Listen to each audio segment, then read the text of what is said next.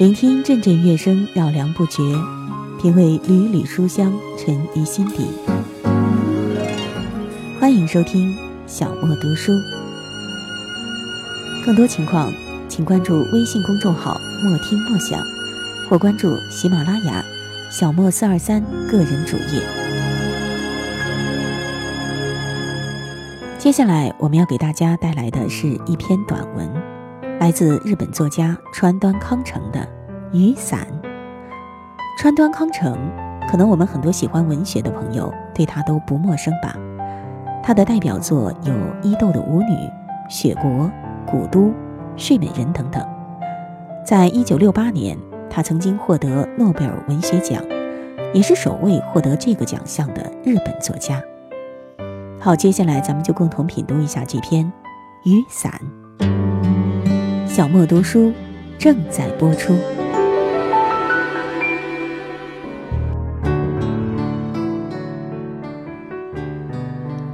春雨似雾，虽然不会如诗，却会沾润人的肌肤。跑出门口的少女看见少年的伞，这才察觉，呀，下雨呢。少女正坐在店门前。少年撑开雨伞，与其说是为了挡雨，莫如说是为了掩藏自己走过少女面前时流露出来的羞涩。但是，少年默默地将雨伞移过去，给少女挡雨。少女只有一侧肩膀在雨伞下，尽管挨淋，少年却难以启齿说出“请过来”，然后让少女靠近过来。少女虽然也曾想过自己用一只手扶着伞把，但总是想从雨伞下溜走。两个人走进了照相馆。少年的父亲是个官吏，即将调任远方，这是为他拍的临别赠相。二位请并排坐在这儿。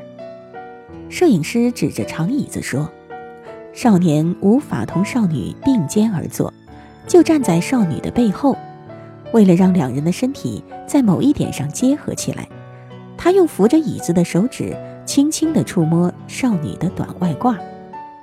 这是他初次触及少女的身体，透过手指传导过来的微微的体温，使少年感受到一阵似是紧紧拥抱着赤身少女的温馨。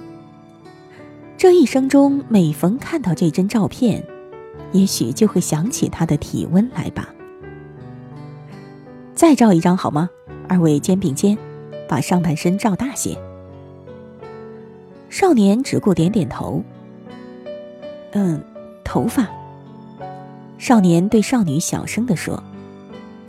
少女猛然抬头望了望少年，脸颊倏地绯红，眼睛闪烁着光芒，充满了明朗的喜悦，像孩子般乖乖地碎步走到了化妆室。方才少女看见少年经过门口，顾不及整理一下头发，就飞跑出来，头发乱蓬蓬的，像是刚摘下游泳帽似的。少女一直为这乱发耿耿于怀，可是，在男子面前，连拢拢双鬓的短发修饰一下，她也觉得害羞。少年也觉得，如果对她说声“拢拢头发吧”，都会羞辱少女。向化妆室走去的少女，那股子快活劲儿，也感染了少年。喜悦之余，两个人理所当然的互相依偎着坐在长椅上。刚要走出照相馆，少年寻找起雨伞来，忽然看见先走的少女已经拿着那把伞站在门口了。少女发现少年望着自己，才意识到。自己是拿着少年的雨伞走出来的，他不觉一惊。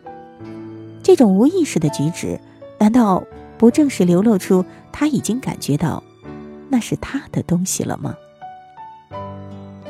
少年难以启齿地说出：“让我拿雨伞吧。”少女则无法把雨伞交给少年。然而此时此刻，两个人与来照相馆的路上迥异。突然间变成了大人，带着夫妻般的心情，踏上了归途。这仅仅是关于雨伞的一桩运势。时光是琥珀，泪一滴滴被反锁，情书在不朽，淹没成沙漏。青春的伤，白云飞走，苍狗与还有闪过的念头，潺潺的流走。命运好幽默，让爱的人都沉默，一整个宇宙换一颗红豆，回忆如困兽，寂寞太久而渐渐温柔，放开了拳头，反而更自由。慢动作，缱绻胶卷，冲破默片，定格一瞬间。我们在告别的演唱会，说好不再见。你写给我我的第一首十指紧扣，默写前奏。可是那然后呢？还好我有我这一首情歌，轻轻地，轻轻哼着，哭着笑着，我的天长听众朋友，咱们刚才共同品读的是日本作家川端康成的一篇短文《雨伞》。这篇文章是发表在一九三二年《妇女画报》的三月刊。当时呢，川端康成刚好是三十三岁。那个时候对于他来说，无异于是生命中最幸福的时刻了，因为在一年前，他向自己的爱人提出了结婚申请。这篇文章，我们即便只是浅读一遍，恐怕都不难感受到全文充斥着暖意。两位主人公之间朦胧的爱意，很容易就会让人沉浸其中。那种初恋的懵懂，那种温暖，你会觉得似曾相识吗？似乎也会把你带回到曾经的某一段时光吧。其实，这文章的字里行间也透露着川端康成他初婚的喜悦感。这篇短小但是给人感触良多的雨伞，希望你会喜欢。我是小莫，我们下一次节目再会吧。以上音频由小莫录制，更多情况请关注微信公众号“莫听莫想”，或关注喜马拉雅“小莫四二三”个人主页。怎能让时光匆匆蹉跎了梦想？开始的路就不叫远方。